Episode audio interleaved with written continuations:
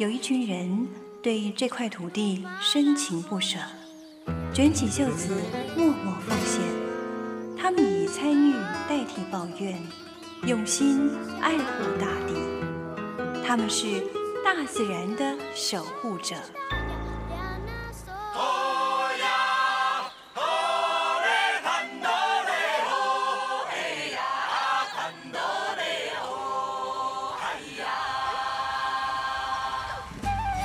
Hello，欢迎朋友们继续收听《鸟看台湾》节目，我是妮可。进行单元是大自然人文的守护者。今天我们的人文守护者呢，是来自于台南艺术大学音像记录所的老师，同时也是音像艺术媒体中心的主任曾吉贤老师。曾老师在一九九六年呢，曾经以《消逝的五渔民国特》荣获第十九届时报文学的报道文学类的评审奖。从此呢，他又开始拍了很多很多的纪录片，获得国内外的肯定。尤其在二零零二年，《Sales 一片》入选捷克人权影展。两千零一年，他又义务规划及再生台糖乌树林车站。两千零一四年，也就是五年前，开始致力于台湾历史影像的搜集跟修复计划。我们赶紧邀请我们的阿贤老师跟听众朋友们 say hello。曾阿贤老师，你好，好，大家好，是。我的呃过去面试新的倪助教，是。很开心，学姐好，很开心，很开心，有机会可以，是啊，那我想我们刚刚提到您很多很多相关的资历哦，但是你个人其实最喜欢就是摄影拍纪录片的工作，对不对？对，还有就跟社区的民众互动，十年来都一直在社区跟民众分享。呃，希望他们可以自己拿摄影机，然后记录自己的家园故事。嗯，记录自己的故事真的很重要。其实我也是受到阿贤的一些影响。我最近回到我的故乡，在丰城哦。嗯。我后来发现，我虽然在那个地方住了二十六年，但是我对他真的好不熟悉哦。然后就开始回顾，为什么我这么不熟悉？嗯哦，所以透过记录当中，你去寻找你自己的故乡的点的时候，你会觉得说，哦，原来过去我认识的他跟现在其实有一些变化。透过记录这件事情真的好重要哦。对，因为你拿起摄影机的时候，你就会想。我要拍什么？嗯哼，然后你就不是在拍风景照或者自拍，是，你就会讲一些自己心里面想讲的话，然后讲一讲话呢，你就会开始想，哎，那些我曾经那么熟悉是的事物后面有没有一些故事？所以摄影机可以帮你找到自己的家园故事。哎，感觉上好像一层一层一层可以抽丝剥茧的去播出一个很特别的故事，哈。对。像我们在新竹县已经持续了十三年的社区影像的培力计划哦，是，也就是说，我们这十三年来有陆陆续续有很多的社区民众就不断的参加我们的计划，一年又一年，嗯，所以他等于是这几年来就用摄影机不断的在记录自己的，不管是在自己的家乡啦，或者自己好奇的事物啦，或是一些即将消失的产业。哇，十三年前就开始，那那个十三年的第一回，你去上课跟现在再去上课，我想你应该感觉会大不同吧？对，十几年前我们在提倡社区影像的时候，很多人觉得很奇怪，拍片不是一个专业的人去做的事情吗？怎么会变成是一般民众也要来学习，或者是鼓励他们做？是那所以在第一年、第二年的时候，大家还是抱以很怀疑的态度。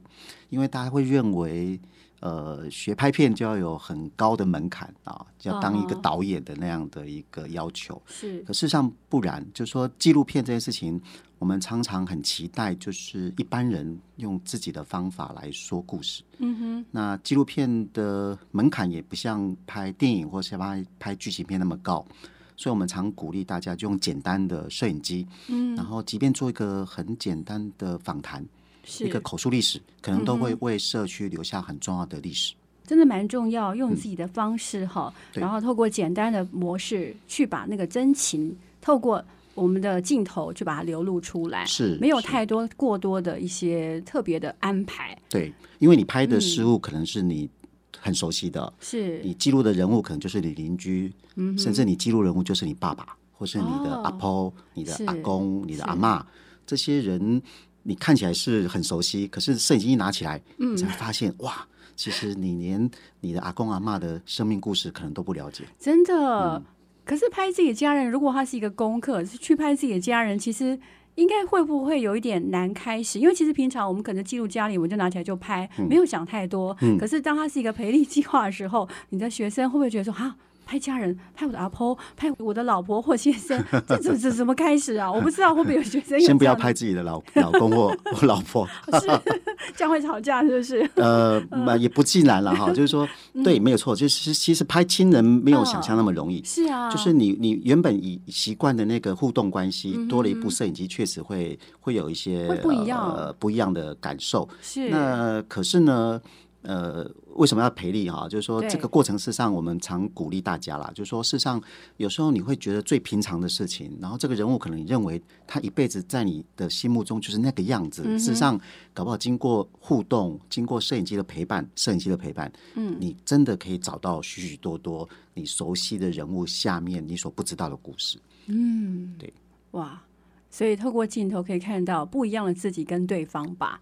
对，所以同时是在 看自己，所以我常讲说，拍片这件事情，嗯，不只是在拍对象、拍对方，事实上，因为对方会因为你而有不一样的回馈，嗯，所以某个程度来讲，是记录彼此两个人之间的互动跟关系，而且也许会变成一个和谐的关系，也有可能，也有可能从和谐的关系变成不一样的，有可能会有挫折，也可能会因为拍片就翻脸了，是啊，那这个我们都把它当成是收获。就是很阳光就对了，透过过程当中可以做不一样的学习哈。是对，所以说这十几年来，我除了在大学任教以外，我最喜欢的工作就是到社区，是到甚至很偏远的聚落，嗯哼哼啊，然后听这些民众怎么样谈他的所记录下的故事。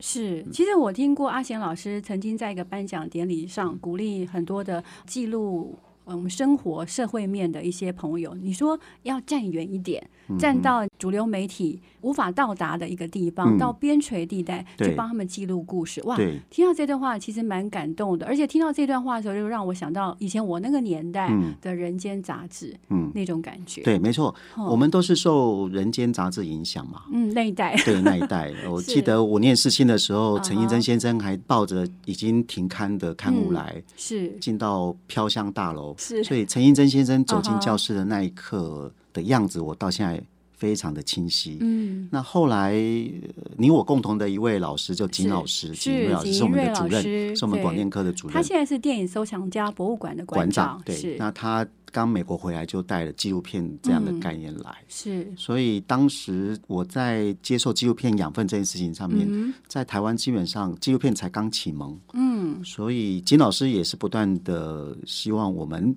拿摄影机做纪录片这件事情，就要站在另外一边。那因为主流这边可能很多人了，那不缺我一个，是可是另外一边可能 很需要，很需要有人站在那里。所以我们就因此被害的，一定要站在另外一边。那这样的利润会不会觉得走得很辛苦呢？因为其实这几年你不断在抢救、抢救、抢救，其实这个问题，当你一旦还在抢救这件事情，基本上它的问题点都一直是存在的。对，就是后来也是因为景老师的鼓励吧，因为他后来去当了电影资料馆馆长，所以他率先抢救两百部台语电影。嗯哼，那那时候我们就觉得这件事情不能只靠一个人，是，所以景老师那时候又到了南艺大创的纪录所。嗯嗯，在。纪录所他就开始跟我讲，就是说，一方面是社区影像的重要，就是说把记录这件事情带到嗯。带到社区；第二件事情就是他也要我开始。关关心社区影像嗯。的同时，也开始寻找台湾曾有的历史记录这件事情。所以，包含老电影啊，对，或者家庭电影啊等等的这些东西，都是很很需要、很迫切需要，因为它不断的在消失当中。嗯哼，所以我们晚一点去抢救，那可能就没有了，就没有了。对，所以这几年就是不断的在做这件事情。刚刚提到纪录片里面，其实阿贤老师也特别告诉大家，真的要要有自己的主体性，就要离开主流媒体一点点，这样才能够建立自己的观点。我觉得这句话真的非常棒。同时，这个时候我才发现到你自我的观察，因为我们其实还蛮喜欢模仿的。当你是模仿主流媒体的那个录像的话，可能真的看不到实际社会真正发生的一些底层的事情。对，因为台湾的地方很小，可是我们的传媒很多，是，那因此我们就不断的会被这些传媒的影像包围，嗯哼，所以好像就得做跟他一样的东西，所以你要先挑要这个迷思，是，挑到这个迷思你就很自由，嗯哼，因为你就会发现，呃，从题材、嗯，从美学、是，从你动机等等的，就会开始跟主流不一样。嗯哼，那这也是原本我们拍纪录片、监制纪录片的路线嘛。嗯哼，那会很辛苦啦，因为因为在那一边，呃，可能资源相对就非常少，是所以你就要去自己创造，自己创造那个需求，创造资源。是，嗯但是能够放得下主流，不是一件很容易的事情吧？他可能要遇到要面对挑战的事情很多，对，因为哦就像我刚刚讲，就是资源很少，是，然后可能也不被认同，嗯哼因为，大家会觉得你好像 这个东西可有可无。觉得好像不能卖钱哈，对，一定一定一定很难卖钱的。可是时间会证明一切的，就是说，呃，纪录片这件事情，或者是社区影像这一些，甚或是简单的口述历史嗯这件事情，情，当的十年、二十年后再重新来看这件事情。比如说我在四新的时候，我的毕业作品是拍平西乡的石份村嘛，嗯现在平西乡已经变平西村了。是，那时候石份还有两个矿坑呢，一个嗯叫新平新煤矿，一个叫崇光煤矿。是，那那时候我们就用非常简单的 V 八摄影机拍下来，结果现在平西这个地方只有剩下一个新平新煤矿成为矿坑博物馆，嗯哼。而且里面的过去矿坑运作的影像好少哦，哼，啊哈，那变成是我们当时留下影像可能是最珍贵的了，对，蛮珍贵，当然不能讲最珍贵的，可能是蛮重要的一部分。重要的影像之一，对，至于另外一个崇光煤矿已经变成道路的一部分了。嗯，就完全没有痕迹了。所以从另外一个角度看，我们现在文化部很重视台湾的矿业的相关的记录，嗯，因为这毕竟是台湾很重要的一个产业。可是从现在回头看，以前留下相关的影像都非常少。我很惊讶，其实我们在我们那个年代，似乎好像有很多的机器都蛮平民化，就像我们可能家里会有 VHS，、嗯。然后当时候为什么都没有人把这些重要的所谓的行业把它记录下来？还是说有，可是可能因为没有播放的媒介了，所以大家都把它丢了。对，因为嗯。八零年代大概是台湾经济起飞，而且大家家庭的经济能力都不错的时候，是啊家里都是。会买一台摄影机。事实上，很多人是买摄影机，V 八也好，VHS 也好，然后做什么呢？就拍自己家人的结婚。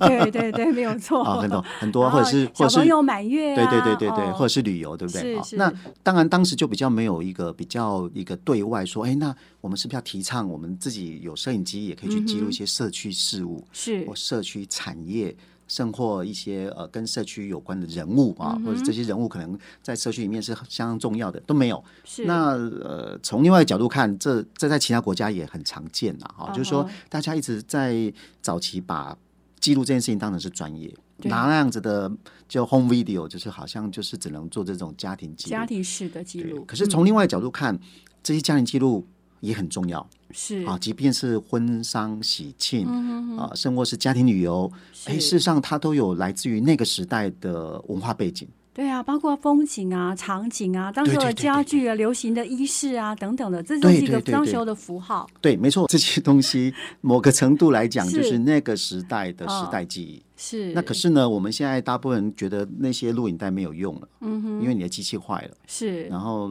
也没有办法播，嗯那就把它丢了。好可惜，我跟阿贤老师太晚再度相遇，我也把我们家的好多 EP 都已经送给资源回收厂了。嗯，是，所以包含我们认为电台留下来的盘带，是这些东西都不能丢。你可以数位化，嗯，可是你数位嗯化完不能丢，因为数位它是一个风险性很高的档很高，案。它随时可能会让你读取不到。，对，嗯，对，所以我们在学校或者在民间，我都倡议，就是说是数位不可靠，原件最重要。原件留着都还有机会，嗯哼，原件丢了，剩下档案，那它的危险性就很高。就是说，哇，数位这件事情，它要软硬体不断的更新，嗯哼，因为它为了市场，是它为了科技的进步，他不可能一直留在原地啊。是。所以那些历史档案，比如说很早期的档案格式啦，嗯。它就会被迫要转换成另外一个格式。就在那一次更新的时候，你就会丢弃，对，你就会遗忘，你就会舍弃很多是很珍贵的家庭影像。对，遗忘跟丢掉这件事情，真的，我们常说啊，哎，拿起来看，像那天我就拿起来我的 DV 看，哇，以前我们带着小朋友登山的那个影像，就觉得哇，那是一种美好的回味。还好我的播放机还能播放，不然我要找阿贤老师帮我转出来。就是有原件，你还可以回过头来找底片，回过头来找影带。可是如果你现在剩下手机里面，然后帮你放在云端，嗯，连云端都有风险，因为云端的这样的社群。也可能会收掉啊！是啊，我我从一路这样走过来，好多像无名小站就收掉，然后我的糟糕了，我那个照片我来不及把它取出来，对，就有这种现象。天空部落也收了，是是，对这些网络社群，它是有经营理念的，所以我们现在蛮仰赖所谓的脸书是或者其他的 IG 等等，自己还是要做好一些。备份了，不然有可能哪一天他就虽然我们说啊好方便，他会提醒大家我某年某月某日跟阿贤老师录音的那个画面。那如果你自己没有保留下来，可能这个画面也许哪一天它可能也会消失了。对，所以我们通常会有一些建议，就比如说一年三百六十五天，那你要标注一天一张照片，嗯哼，那一张照片就把它冲洗出来相纸，用数位档案去翻成相纸，那你就留下三百六十五天，一天用一张照片来代表那一天。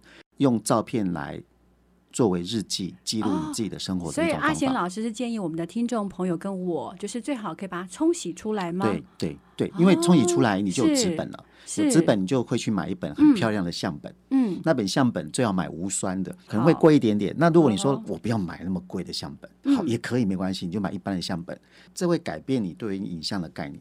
哦，对，因为你常看，是你用相本来阅读你的。的相片，你就开始对于你的构图，对于你的美学会有思考。是你用手机不会有思考的 手机就是直接，然后只看眼睛大或小，看胖或瘦嘛，要帮我拍瘦一点。我们最常听到就是，可是相纸不一样，就像以前我们那个年代，我们我们爱慕哪个女生，她愿意让我们拍了，我们就把它冲出照片来，我们就用一个非常漂亮、很怂的相框把它框起来，我们就把它放在书桌前。哎，那我们就每天看。嗯嗯，看久那可能变你的，也可能变别人的。可重点不是这个，就是说你看久你就知道哦，我下次怎么拍会拍的更好一点。哎，感觉像我觉得过去那个年代拍照，如果还包括自己是自己冲洗出来，包括冲底片，包括冲相纸，然后出来之后如果相框也是自己做的，哇，我觉得那是一个很温馨、很温暖的一个仪式。对，很好，就是讲仪式，就是说影像文化这件事情就会慢慢形成。是，很可惜，我们现在的影像文化就是就是好像蛮速成的，就是手机就是不断的用手指去滑，就往右滑这件事情变成我们的影像文化的一种手势。嗯嗯嗯，那很多很好的东西，很深刻的东西被划掉了。哇。被划掉，但是现在这个年代是这样的方式，我们还是可以像阿贤老师给我们一个很好的参考。一年三百六十五天，每一天都洗出一张，那就一张五块钱好了，实际上不一定到五块钱了。好，大家有的像比较大的卖场，可能到两三块。嗯嗯嗯，乘以三百六十五，没有很贵。是，这样就可以把一整年的记录把它珍藏起来，真的很棒哎，那种感觉是很温暖的，很有故事性的，而且你在翻阅过程当中就会觉得哇。那样的一个记录，让那样的生命就活生生的，好像很立体的，在我们生命过程当中展现了。而且你因为有选择，嗯，你一天可能有二十张或者四十张或一百张你拍的照片，你要选一出一张来，嗯，每天都是一门功课。啊，阿贤老师，我们现在很忙啊，每天都是一个功课。可是我就在挑照片过程当中，就是在好像也在检视自己的拍照或美学观的这样的一个建立哦。是是，对，那觉得也是很有趣、很好玩的一个现象。嗯，尤其在翻阅，我觉得我很喜欢冲洗出来照片。现在翻到以前在世新念书的那种感觉，就是每一次就想，哦，当年在什么什么时候，在这个 moment 那时候发生什么样的事情，是很有趣的。对，这就是相纸啊，实体跟那种虚幻的档案差异很大的地方。对，但是现在冲出来照片，我会觉得啦，因为现在用数位拍哦，然后我觉得。冲出来照片跟过去我们用底片的年代，我不知道那种感觉，就好像我现在听黑胶唱片跟 CD 一样。我觉得我听黑胶唱片出来声音就觉得很温暖，好像在喝一杯很温润的茶。但是我听 CD 就会觉得很硬。那照片也一样，早期的呃正片幻灯片嗯。跟一般的底片冲出来照片，跟现在数位，我就觉得现在数位出来就很利，我不知道，就是比较没有感觉，就有点冷冰冰的感觉。嗯，因为胶卷的还原度从物理上来看，它嗯。是比较自然的。嗯哼。那现在的数位影像当然当然也很厉害啦，它的画质画术，是。层次也做得很好。嗯可是胶卷这些事情，事实上是我们还没有知道它最好的呃那个状况到哪里的时候，我们就把它把它舍弃了，嗯就很可惜。就胶卷文化、胶卷美彩这件事情，我们太早把它抛弃掉。嗯，对，那当然可能因为现在冲片的方式都是用机械式嗯的，人可能也没有特别去检视一下那个画面如何，嗯所以我觉得整个过程所有事情，如果当它是很快速的可以产生出来的时候，我觉得那样的一个质感就会好像消失了一些些。嗯哼。消失的可能从拍照开始就消失了，就消失是。我们以前、呃，在一个半自动的相机，或者是全部就是需要人手动去控制包括连的相机，卷片，对，你要从选择胶卷，然后决定光圈、是。快门、对焦，嗯。你都要去思考的情况之下，嗯而且一次一卷才三十六张，我们都要非常仔细的、小心的去拍，因为每一张底片对都很珍贵。没错，哦所以你拍照的人、被拍的人都会有另外一种心情面对照相这件事情。嗯哼那你现在拿起手机，这些东西都没有了，就是瞬间，都是瞬间，就是一直按，就像我们刚刚在玩自拍，一下拍了对对你十张。一定要按到一张眼睛比较大的、鼻子比较小的。好了，之后还可以调一下，用 PS 啊什么的 软体调一嗯下。所以其实我们谈到这边，就是胶卷哦，原件真的一定要保留。就讲讲到我们二零一四年开始，我们的阿贤老师跟电影收藏家博物馆的景一瑞老师嗯呢，你们都不断的在努力，在抢救民间的影像，就是家庭录影带这个部分哦。是，会跟大家来谈一谈这个部分的重要性。嗯，就是说，呃，我们认为民间影像有它代表台湾的呃一种意义啊，也有它的代表性啊。就是说，每次台湾是什么，台湾过去是什么，通常都是官方或者电视台的影像来描绘台湾的样子。是那事实上，我们自己都会有自己的家庭影像啊。嗯那因此，家庭影像某个程度是台湾发展过程当中非常重要的历史影像。是那很可惜，我们过去没有一个比较大的计划去收集这些历史影像。嗯当然，陆陆续续有一些呃，过去文化中心有一些历史照片的收集，不过那都太小众了啊、嗯那特别是针对录像，就是影像，就动态画面这件事情，那更是没有啊。所以我们常常遇到很多人家里面的一批的录影带就这样子丢了。那通常都会说家庭影像不重要，可是让家庭影像就是小历史，就是家庭的平凡小历史。可是小历史是成就大历史的元素。是就往往我们过去的经验当中，我们可能发现一一卷家庭的录影带，可能是一个部落重要的仪式当中可以参考的。是是。的的依据，因为他嗯。可能参加了这个部落的一个活动一个庆典活动，啊比如说他参加了一个卑南族的奇遇记啊，就那个那个祈雨祭的这个举办已经二三十年前了，是。那影像可能是留在一个家庭里的家庭录影带，嗯那这个家庭录影带重不重要？很重要。是。我们也曾经在抢救家庭录影带的时候，发现很多庙会活动，嗯。就像比如说现在我在台南学甲慈济宫，是。那他们主动发现民国七十年的这些呃胶片拍的艺格比赛，哦。就上白教非常重要的一个活动。哇，你看七十年，那很重要，我们赶快把它抢救。我后来再去抢救，又看到另外一批民国哦。六十年的八、毫米的六十年。那时候用八毫米的影片对。来拍，对，那我们现在在整理，一样一定是非常兴奋的一个发现，因为嗯我们过去都认为这些影像应该都是电影公司来拍啊，啊或是当时的电视公司来拍啊，是。没想到自己在自己的庙的一一些仓库里面还被发现。其实很多的庙会活动哦，基嗯。本上很多都是当地的民众，如果家里有能力的人去协助拍摄的，是所以这个，事实上很多都会在民间的生活里面的。对。哇，那但像我在新竹地区就发现很多的活动祭典活动会有八音，啊那所以那些录影带里面可能就是一场八音的演奏吹奏。嗯那现在的八音这样的客家戏曲都已经慢慢流失，嗯嗯，所以嗯你看，虽然都是家庭录影带，可是它代表的都是长明文化在地方上面很发展的重要的证据。也是当代那个年代的一个历史记忆啊。对，所以如果我们就让它丢了，让它消失了，那我们就失去了一批民间记忆，嗯，也是验证民间文化很重要的历史证据。对啊，所以那些录影带基本上其实它可以算是一个文化的载体，嗯，对。一个美好的印记的一个实体。所以，我们从五年前就不断的在呼吁大家说：“哎，我们要抢救家庭录影带。”那有人说：“为什么要抢救？因为你会丢，真的要抢救，因为我真的就丢 掉了。因为我们现在呃，大概六七点，垃圾车就会出去开始收垃圾嘛，是啊，一定有人丢，当然可能会丢回收车，而且过年过节可能更多，会会整批会。所以这个东西就是不断的在流失当中。那因此，我们从五年前就不断的呼吁这件事情。我们甚至到了国外啊，我们还呃整个团队就在金老师带领下去泰国。哦，因为泰国关岛跟泰国嘛，对泰国泰国宣传部正式邀请我们学校去帮他们做工作坊。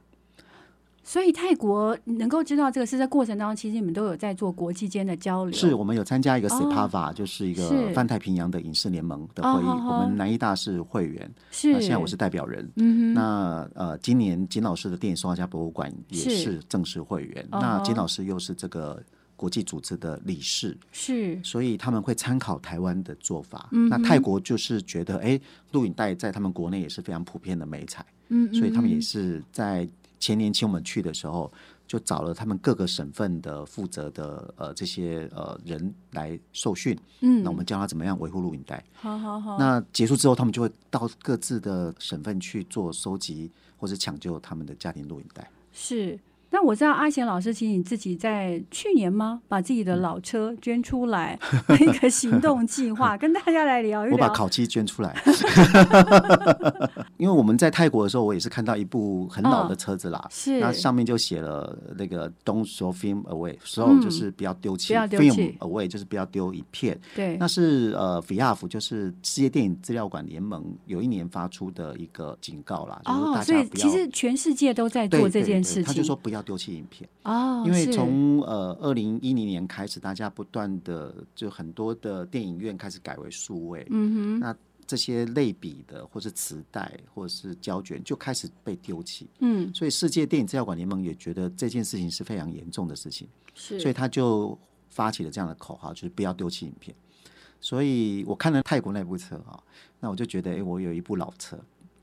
那我就把我的烤漆捐出来，那我就把那个不要丢弃影片，把它给印上去。那这也是新竹县文化局有支持，所以在文化部的计划下，所以这部车子呢就会到新竹县的一些呃乡镇去。好像游走了好多个地方啊，对我们我们走了很多的乡镇，是，然后找了许许多多的家庭的相本，也找了许多的录影带，嗯，那我们就帮他转档数位化。那刚好也配合上了现在的国家文化记忆库的这样的一个计划，是，所以我的车子是捐烤漆，因为它就是一个一个宣誓嘛，啊，就是说，嗯，不要把影片丢掉啊，那留下来的话都有可能，你看它长霉，你看它有点啊，好像坏掉了，你都不要轻易的把它丢掉，那我们都会有抢救的方法。那可以简单的讲一下抢救的方法，会很困难吗？我的影片如果发霉了，我应该跟谁联系呢？不会，呃，当然，你如果觉得呃很困难，然后或者是你觉得你的影像很珍贵，然后有八毫米或十六毫米这样的胶卷，或是很珍贵的呃底片，那你甚或是 VHS 录影带，你都可以跟国立台湾艺术大学，然后音像艺术媒体中心，我们有网页，你可以跟我们联络。那我们有提供这个帮民众转档的服务，那当然我们有着收一些费用了哈。那如果你你愿意把你的档案留一份备份在我们学校，是啊，我们我们没有要用它做什么，我们只是要帮你典藏这些影像。嗯嗯，一旦呃我们给你的数位档案你坏掉了，你回过头来还可以要求我们帮你再转制一份档案。哇！所以我们一方面，如果你觉得很难修，而且你觉得找不到可以帮你修录影带，那你可以跟我们学校联络。那事实上，我们维护的方式很简单，因为这是非常民众生活化的煤材，是。基本上就是遇到长霉，因为以台北的气候就是潮湿，长霉嘛，长霉，长霉，我们就把它打开来，然后用去除霉的方式，非常简单，我们就拿眼镜布出来，然后用两根麦克笔，你就可以慢慢转。就把上面原来麦克笔是要转它左右两边一个那个轴心哦，轴心可以。那当然这还是要有人有人协助会比较好，有人教，所以我们也到处去去跟人家指导，或是教人家怎么样抢救自己家庭的录音带。哇，真的很不错。所以听众朋友听到这一个节目之后。赶快，家里的录影带千万别丢掉啊！看看它有没有发霉。那如果发霉了，就像阿贤老师刚刚提到的，其实可以跟台南艺术大学来进行了解。或许你在家里透过对台的方，也许就可以自己在家里处理。如果比较困难、很珍贵的，可能还是交给台南艺术大学来处理会比较好一些，对不对？如果真的发现了艺术媒体中心，对，音像艺术媒体中心，如果真的发现了像三十五毫米的胶卷，是我家我爸爸以前就是电影公司的，我们家以前在冲印厂旁边，或者我们家就经营冲印厂，那你。你赶紧跟我联络，真的赶快跟阿贤老师联络哟！哈，到我们的台南艺术大学音像艺术媒体中心的网站，是那就有我们的老师的联络方式，没错。那其实我们那个年代，我那个年代在看电影的时候，我们常常会很好奇的转头看一下放映室那一道光。嗯，那阿贤老师曾经呢有写过一篇文章，我觉得好感人哦。他说有有五个孔洞，其实我真的没有特别 发现有五个孔洞，而且才知道我们放映室好忙碌，因为他时间一到两二三十分钟，他得换一卷底片。对，那是不容易的一门的一个职人的技术。像这样的职人技术，其实真的应该把它继续保留下来。所以阿贤老师现在也在努力。在做这方面的事情，对不对？就是我们每次去看电影，通常都会忽略后面把电影的光投出来的那个地方。是那过去当然也不容易上去了，嗯哼。那那个地方就很神秘。嗯，那这几年，特别是去年，我们去抢救了嘉义大林的新兴戏院，嗯，因为它的放映室空间等于是。电影院歇业那一刻就留在那个地方，没有人进去，就停在那一刻，停在那一刻，就是就就就被时间凝结了。嗯哼，那其他地方都改了，改成卡拉 OK，改成伴唱 KTV，是就那个地方没改。嗯，所以我们进去的时候，我就觉得应该要赶快抢救。那二来是因为那栋建筑有可能出租，有可能卖掉。那现在如今是卖掉了，所以当时幸好我们有把所有的物件胶卷地上的残片全部悉数的。做登录完之后，全部带回学校。是，那我们前阵又把这些。登录好的、清洁好的设备，再回到大林去展示。嗯嗯啊，就我们不是把它只是占为学校的一个展示品，我们应该要回到在地，对不对？对，在召唤大家的记忆，所以我们还在持续的做口述历史的工作。嗯，所以那个策展也只是一个中间的一个过程，希望大家啊更认识自己的戏院，然后也了解放映室这件事情，事实上是一个很特别的一个工作。其实他在播放电影的过程当中，它是一个很重要一个灵魂之所在。对，而且放映师的那个空间很小，而且高热，因为以前如果更早是用碳金棒的，它的温度很高，所以。我遇过很多的放映师，都现在都是七八十岁的老先生。他讲我，以前不管是春夏秋冬，通通穿一条小裤子在里面，然后要不然就吊嘎穿着而已。没有，就打赤膊。哦，那那我看到吊嘎应该是在户外电影院的感觉，就是庙会前面。如果没有演那个布袋戏的话，可能就是看电影。对，我目前我都还有看过这样子的。是对，而且他们会很忙，因为他们两部机器以前一盘一一盘的胶卷大概二十几分钟嘛，就要换嘛。是，刚刚助教讲五个。孔嘛，最右边的孔可能就是把那个寻人启事。哎呦喂，我看过，觉得很有趣。对对，你不要透露你的年纪。然后，所以他用玻璃片把那个对方的名字或者交代的事情写好，然后放到那个幻灯机，把它打在画面荧幕的右边。嗯。然后也要预告一下接下来的档次，是是是，他说很很很忙的。那如果这个戏院又会放一些比较限制级的哦，那他更忙了。哎，这我真的小时候没看过。说实在，你讲的插片这件事情，我真的没有看过。大概小时候看电影经验不多吧。看过，好好吧，很有趣。我觉得那整个过程就跟现在的其实真的是不太一样。对，嗯，因为戏院基本上以前没有像娱乐的这个场所那么的多嘛，那戏院一定是。一个乡镇或是一个地方很重要的一个休闲娱乐的场地嘛，是。那通常一个乡镇不止只有一家戏院，会有竞争啊。所以以前的那个戏院很光辉的年代啊，在八零代以前，包含台语片流行的时候，嗯，单单一个乡镇都可能五六家戏院。我的家乡潮州就有六家戏院，我就很惊艳啊！我在新竹市的时候，我都没有觉得有这么多。我那区算一算，好像只有三四间，我能够念得出来的。是。嗯新竹市目前还有一些老戏院就转型为数位放映的，还有。可是你知道吗？一水之隔的新竹县没有一家戏院。其实新竹的戏院真的不多哎，对，很少，真的。所以新竹县最后一家戏院家家戏院歇业的时候，我还跑去看，觉得一个县居然连一家老戏院都保不住。所以 那个放映室一定有很多的讯息。是所以，我们从用考古学的方式，然后去找到一些证据，去证明过去放映室跟电影之间的关系。那不只是劳动经验的关系，还有、还有电影播映过程当中发生一些有趣的故事。所以其实阿贤老师也不断的提到，就是我们做一些修复或老物件的一些整复，事实上很重要，就是要回到原来的所在地，对不对？对，很。重要，这样子才能跟当地再进行对话，然后产生更多的。我们如果要讲学术性的话，就是产生很多的文化价值。对，因为我是学嗯纪录片的，是纪录片很在乎过程，嗯，就不是在乎那个结果啦。是就说那些结果可能是大家都期待的结果嘛，可是嗯我认为过程会很深刻。所以阿贤老师也提醒我们，我们在拍生活记录的时候，或各种影片的时候，那个毛片，所谓的原来的那个录拍摄带拍摄带，一定要把它保留下来，对，对没错。这是很重要的一个过程。对对对，嗯我们从以前的训练跟跟我们讲，就当然以前的美彩比较贵，一卷录影带可能比较贵，贝拉片是一卷可能八百块，是三十分钟。嗯哼，那可是你如果把它拿来重复使用，那那其实很珍贵的是那一些过程当中的很完整的素材啊。对，你把它剪辑成一个节目，可能只有剩下二十几分钟，嗯甚或不到六十分钟。可是回过头来看，那十几二十年前的影像，即便是很长的两个小时的访谈，我都认为很重要，嗯因为它可能就会变成一个档案。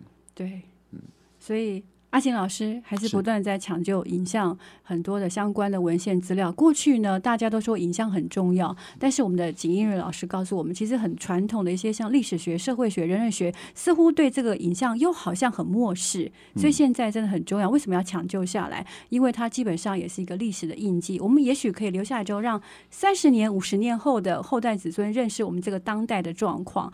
那这样子一来呢，呃，其实这个过程是很迷人的，而且其实阿贤老师跟景英瑞老师，还有我们现在如果可以做的抢救我们自己家里的录影带的话，我们都扮演一个非常重要的传承的角色。对，就是说，嗯，我们常常是要用一种心态来想，就是说我们要怎么样把我们的故事交给下一代，那我们又如何把上一代的故事好好的保留下来？嗯，就我们不敢讲承先启后啦，就是说，在我们这一代，因为我们面临到非常大的转变，嗯，包含媒体的转变，包含是媒材的转变，包含整个娱乐形式的各种的转变，那。